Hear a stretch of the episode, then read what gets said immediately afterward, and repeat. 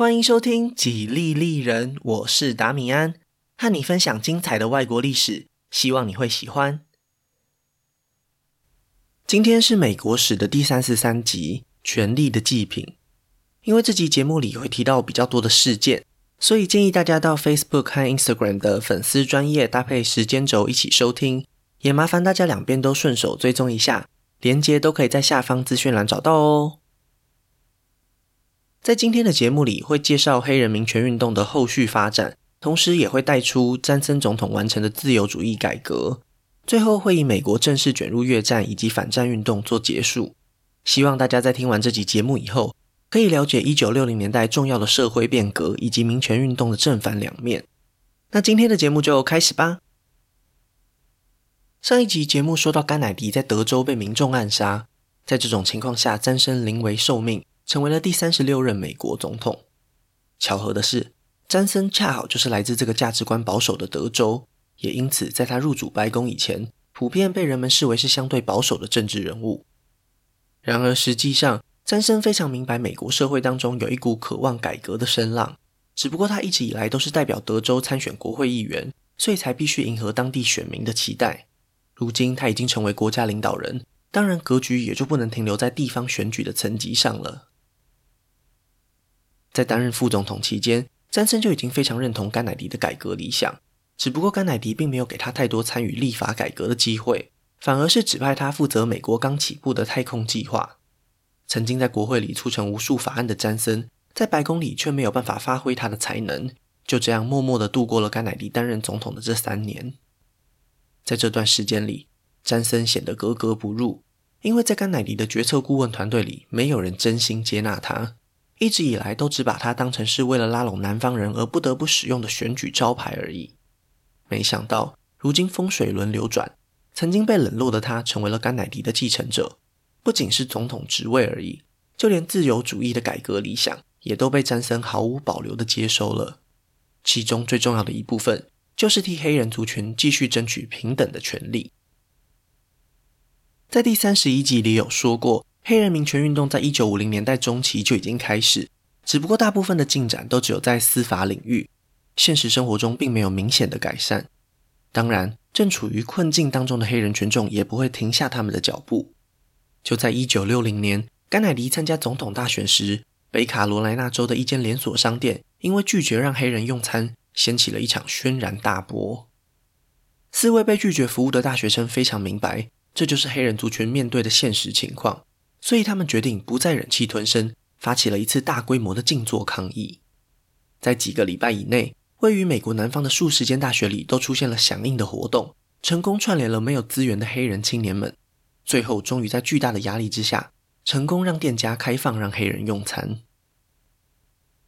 这一次成功并没有让他们满足于现况，相反的，他们成立了跨校的黑人学生团体，规模甚至可以和其他民权运动的团体相提并论。更重要的是，这一次静坐抗议的活动不仅限于餐厅，而是所有可能面临歧视的公共场所，像是公园、图书馆或是博物馆这些地方，都可以看到黑人民众静坐的身影，在社会里掀起了广泛的讨论。一年以后，黑人学生团体决定效法当年罗莎帕克斯在蒙哥马利的抗议活动，只不过这一次，他们争取的不只是城市内的公共运输，而是范围更广大的洲际公车服务。其实早在一年前，华伦大法官主持的最高法院就已经判定种族隔离同样在这种公共领域违宪。然而司法部门并没有实际行动的手段，因此在南方各州还是有些地区继续进行差别待遇，禁止黑人搭乘洲际公车。黑人学生团体的想法是，他们必须在这个议题上更进一步逼迫联邦政府做出行动，否则最高法院的决议也只是一张无用的公告。到最后，黑人同胞又只能继续默默承受这一切。于是，他们决定发起了一项叫做“自由搭乘”的活动，亲自搭乘洲际公车到种族歧视最严重的地方，挑战旧有的南方陋习。在这一次又一次的公车旅行中，学生团体也找来了媒体记者，将这些不公平的情况摊在社会大众的眼前。这样的做法非常有效，因为正如他们所预料的，随着洲际公车越往南边开，受到的敌意就越强烈。当他们停靠在某些城市时，甚至还遭到了当地居民的暴力袭击。不仅公车的玻璃被砸毁，黑人乘客遭到殴打，甚至还有人对他们投掷汽油弹，烧毁了整辆公车。这些极端的暴力行径被媒体忠实的报道出来，为甘乃迪政府带来了巨大的舆论压力。最后，终于让总统发布了相关的行政命令，这才废除了公车站和火车站里行之有年的种族歧视。就在学生团体大放异彩的同时，那位知名的黑人民权运动领袖马丁·路德·金恩也正在乔治亚州的奥尔巴尼进行另外一次大胆的抗议。不过很可惜的，这一次行动完全失败。消灭种族歧视的主张实在太过空泛，导致各种参与其中的团体目标不一致，最后什么诉求都没有达成。金恩也只能灰头土脸地离开了乔治亚州。在这一次挫败以后，金恩并没有意志消沉。他背后强烈的宗教信仰支撑着他，从失败的经验中学习，再次投身到下一场战斗之中。这一次，他回到了故乡阿拉巴马州的伯明翰。一九六三年春天，金恩看准了当地正在进行的市长选举可能会对行动有利，果断地发起了静坐和游行等抗议活动。之所以会选择这个地点，是因为伯明翰几乎就是南方种族隔离最严重的城市。如果能在这里成功，那么，在其他地方，只要复制相同的经验就可以了。然而，在这里，黑人群众面临的阻力也是前所未有。当他们游行到市中心时，伯明翰市政府出动了警犬、催泪弹，甚至还有高压水柱，强制驱离了愤怒的人群。就连队伍之中幼小的孩童也一起受到了攻击。这一切都被全国电视机前的观众看在眼里，同情的舆论瞬间成为了社会的主流意见。虽然金恩作为活动领导人，马上就被警方逮捕，但是他的目的已经达成了。以非暴力形式进行的抗议和警方强硬镇压的手段相比之下，完全站在了道德制高点，实在很难找到理由去批评。同时，也获得了许多白人民众的支持。阿拉巴马州的州长华莱士是一位受到三 K 党支持的民主党保守派，他并没有意识到伯明翰事件已经升级成为全国瞩目的焦点。不仅没有妥善处理后续的争议，反而还在两个月后动用警力禁止黑人大学生进入校园。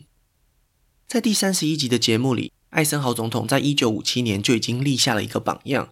如果地方州政府胆敢挑战联邦政府的权威，总统是绝对有理由也有能力强制执行法律的。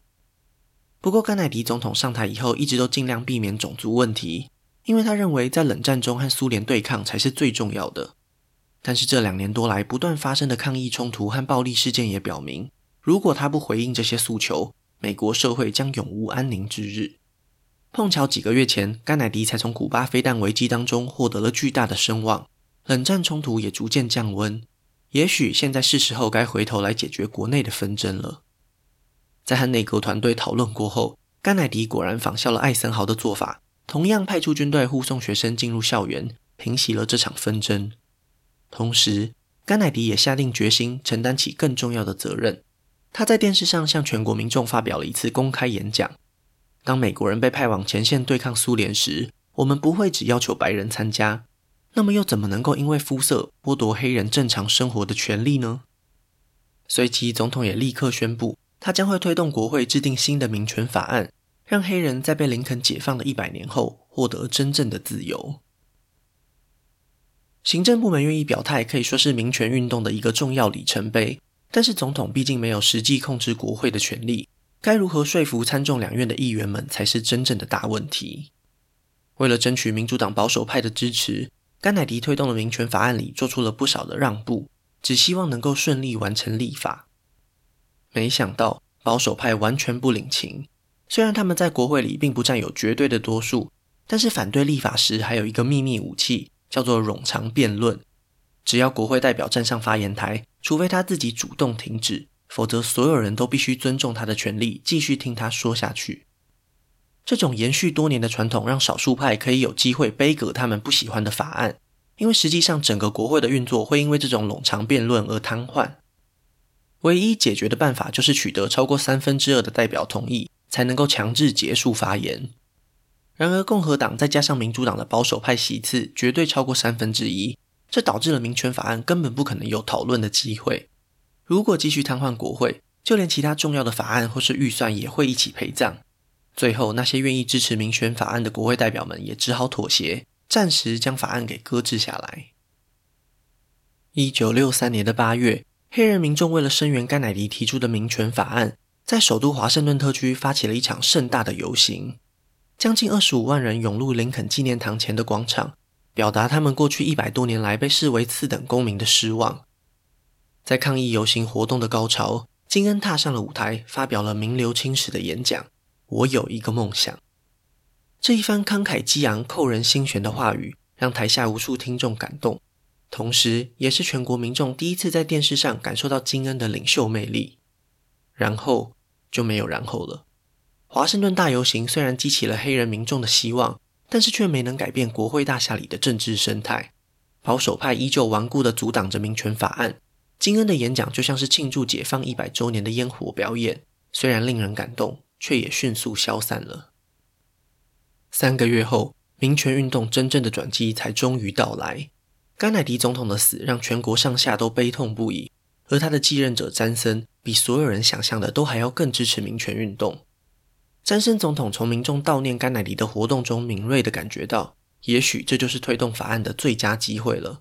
如果将民权法案视为前总统的政治遗产，鼓励国会代表们完成甘乃迪的改革理想，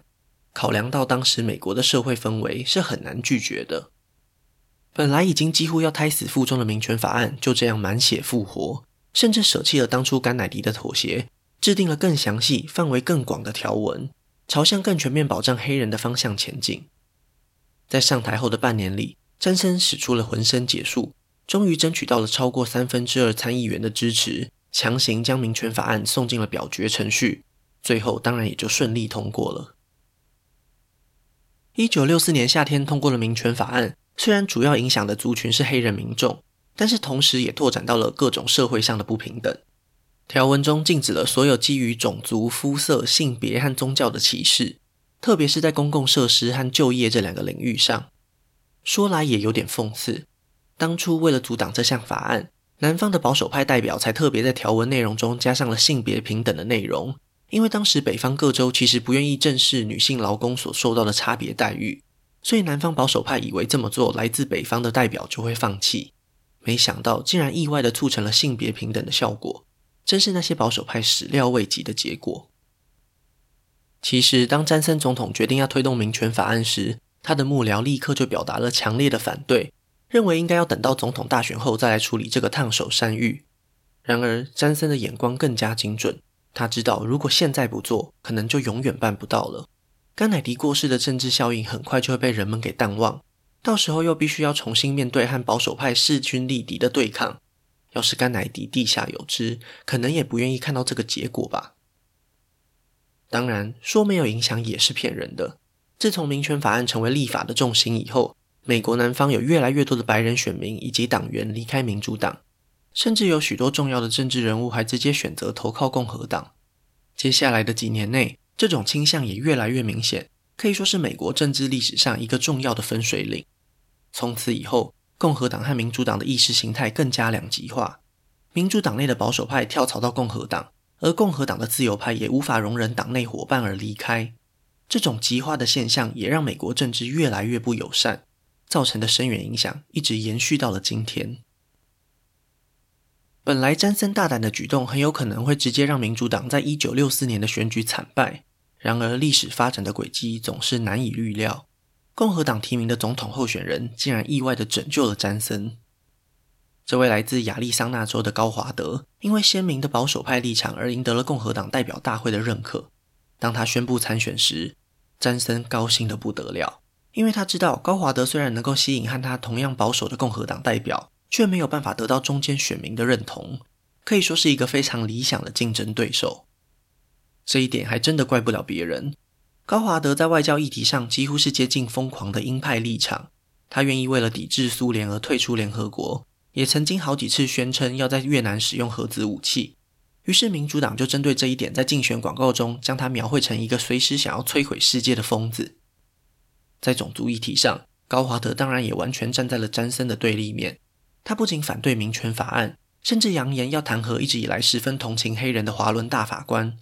这些言论就连温和的共和党人都没有办法接受，可想而知，一般民众会对他有什么样的看法了。唯一可能让詹森担心的，只有高华德对越南的主张。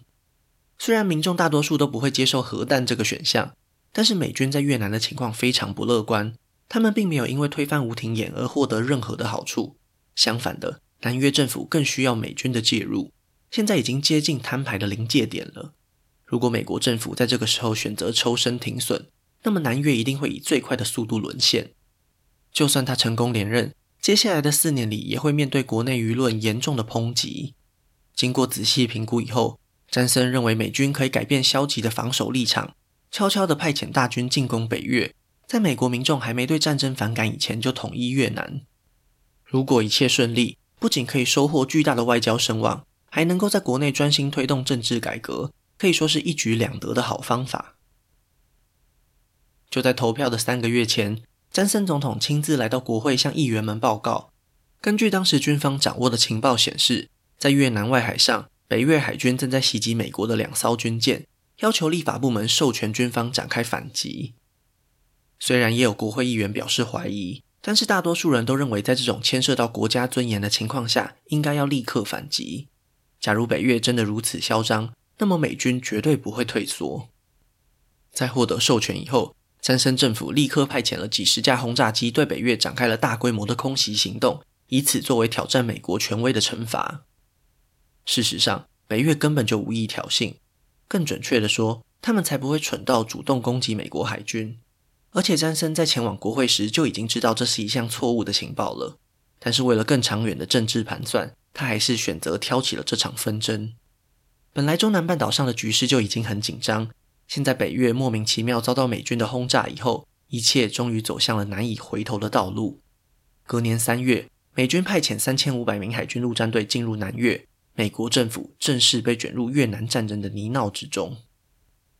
一九六四年的总统大选，与其说是人们认同詹森，倒不如说是他们对高华德太过反感。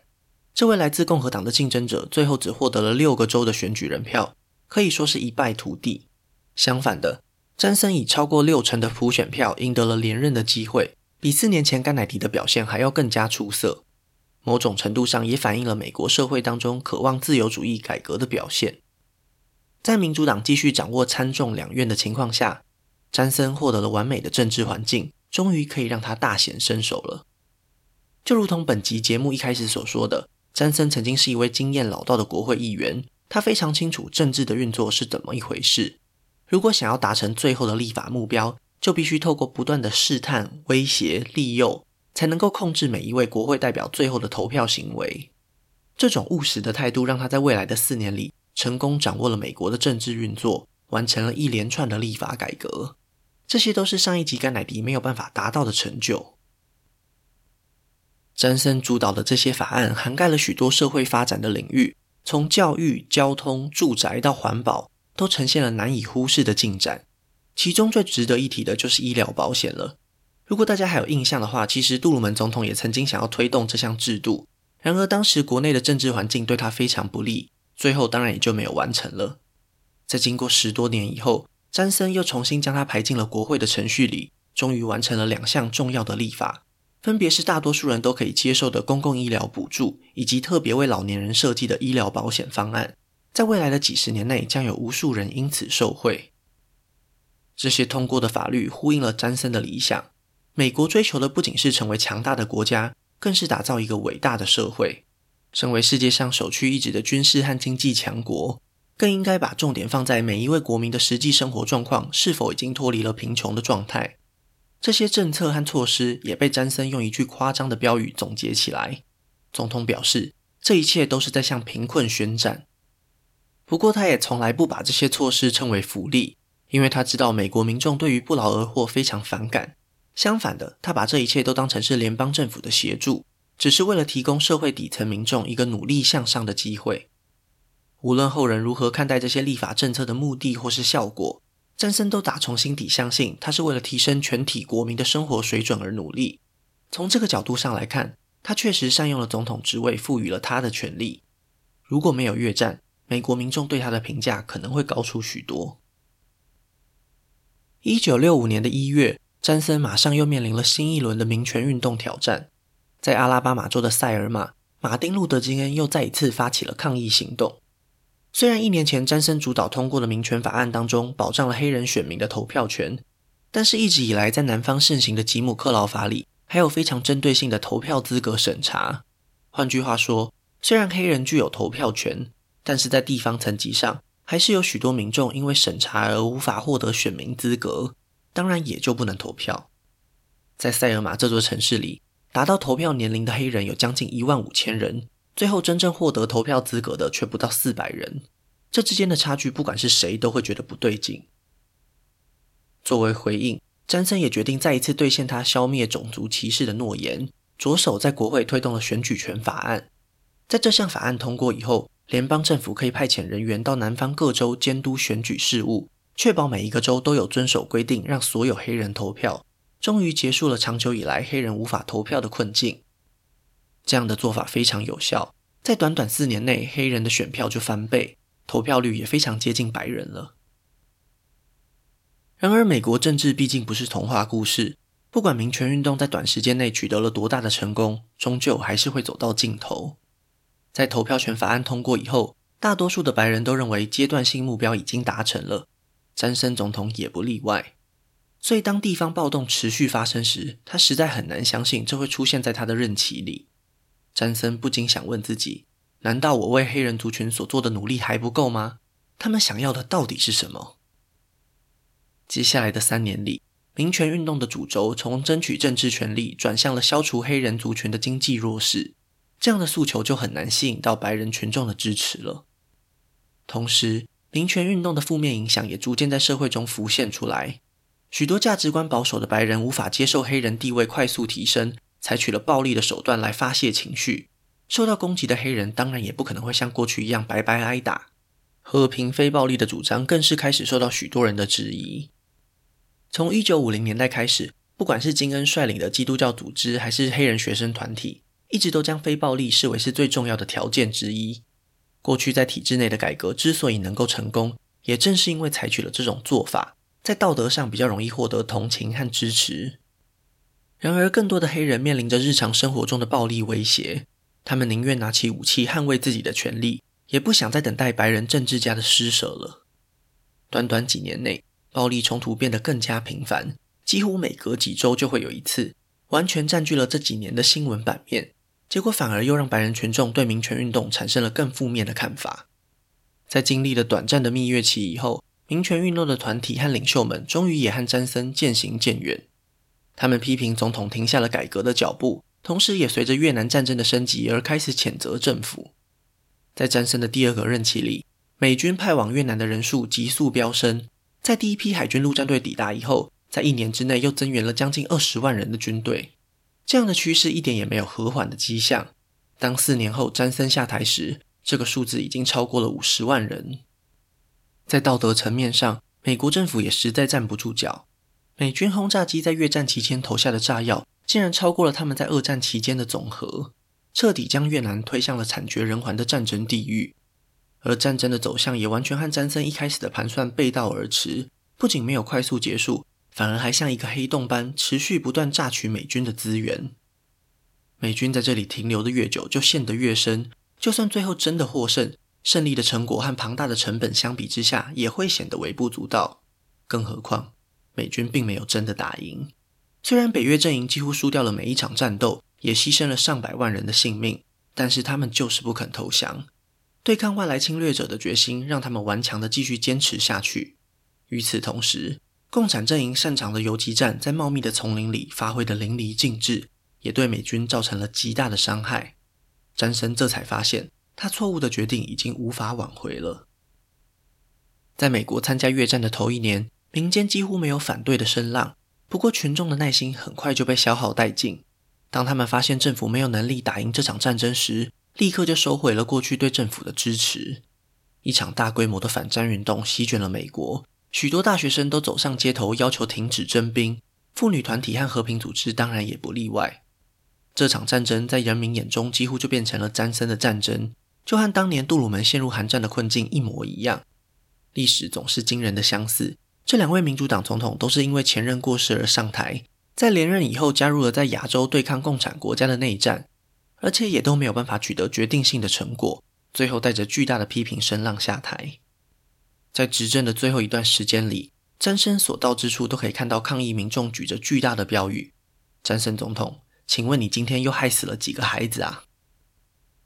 一九六八年的一月底，越南地区即将迎来农历新年，但是在这个喜气洋洋的节日里，北越发起了前所未有的大规模进攻，八万人的军队迅速南下，攻占了古老的越南首都顺化。虽然美军立刻就展开反击，在两个礼拜以后夺回了失去的一切，但是当消息传回美国时，瞬间引爆了民众持续已久的不满。北越的策略非常成功，他们不计一切代价，就是要提高美军的伤亡人数。进而影响美国民众的态度。一直以来，詹森政府都在安抚民众，向他们表示战争很快就会结束。但是从现在的局势看来，这根本是毫无根据的谎言。北越都能够发起主动进攻了，战争情况还能够好到哪里去呢？按照美国宪法第二十二条修正案的规定，詹森第一次担任总统时还不满两年，所以他在一九六八年还有机会参加总统大选。不过，根据民意调查，他在初选阶段就会提前出局，只好在三月自行宣布不再争取连任。国内的种族对立还在持续延烧。几个礼拜后，马丁·路德·金恩在旅馆的阳台上被刺杀，再次掀起了大规模的暴动与抗议，又更进一步的重创了詹森政府的声望。到了这个时候，总统已经非常明白，他所能做的就是尽力榨干自己最后的价值。就像当年甘乃迪遇刺一样，詹森再次利用了金恩的死，在国会当中推动了最后一项保障黑人的住宅法案。接下来的任期里，就只能想办法让越南情况不要继续恶化下去了。虽然在一九六八年，美军暂时停止了对北越的轰炸，也尝试着要透过外交谈判来结束这场战争，但是这些都只是一厢情愿的幻想而已。北越要求的是越南的终极统一。要是美国愿意接受这个条件，一开始就不会有这场战争了。谈判破局以后，战争又重新陷入了持续对抗的焦灼状态。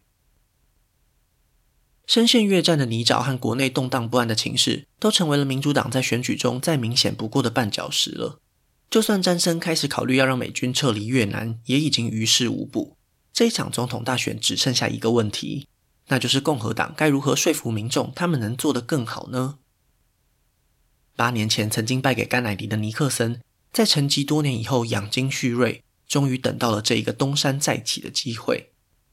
他在共和党内累积的人脉不仅没有消失，反而还因为他保守的立场而成长茁壮。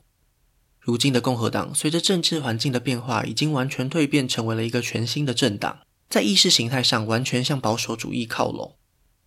尼克森提出的竞选主张也完全符合白人中产阶级的期待。现在他们只希望恢复过去的社会秩序，以及赶快脱离越南战争了。民主党内的保守派也没有让尼克森专美于前。本集节目前面提到过的阿拉巴马州长华莱士决定脱党以独立身份参选，成为了这场选战中关键的不安定因素。表面上这种分裂对民主党选情非常不利，但是实际上政治光谱相近的华莱士也吸走了尼克森不少的选票，最终导致了选举结果就和一九六零年相似。两个主要政党的候选人的票数非常接近，只不过这一次尼克森是笑到最后的那一位。虽然没有取得决定性的胜利，但是选举结果已经清楚地表明，社会上大多数人关心的是如何恢复秩序，而不是继续倡导更进一步的社会改革。自由主义短暂而华丽的表演就此画上休止符。当詹森离开白宫时，一个短暂而剧烈变化的时代结束了。整个国家的政治倾向都明显的向保守的右派移动，或者更准确的说，美国社会因为阶级、种族和世代而产生了严重的分歧，在未来的好几十年内都主宰了这个国家的政治发展。另一个重要的影响是，身份认同政治也开始崛起，人们区分彼此的界限也更加明确。这一切都是源自于一九六零年代各方面的综合影响。就在美国国内激烈对抗的同时，苏联也镇压了同年在捷克发生的布拉格之春。看似一如往常的冷战局面，即将迎来一个关键的变化。新上任的总统尼克森将他的目光投向了共产阵营的另外一个重要成员——位于东亚的中华人民共和国。也许是时候该做出更大胆的外交策略了。那么今天的故事就先分享到这里，下一集我会继续分享更多属于美国的故事。如果喜欢我的节目，可以顺手按下关注或追踪，也拜托大家到 Apple Podcast 和 Spotify 帮我评分留言，这会对节目有很大的帮助。另外，如果想要透过行动支持我继续制作节目，在下方资讯栏也可以找到小额赞助的连结哦。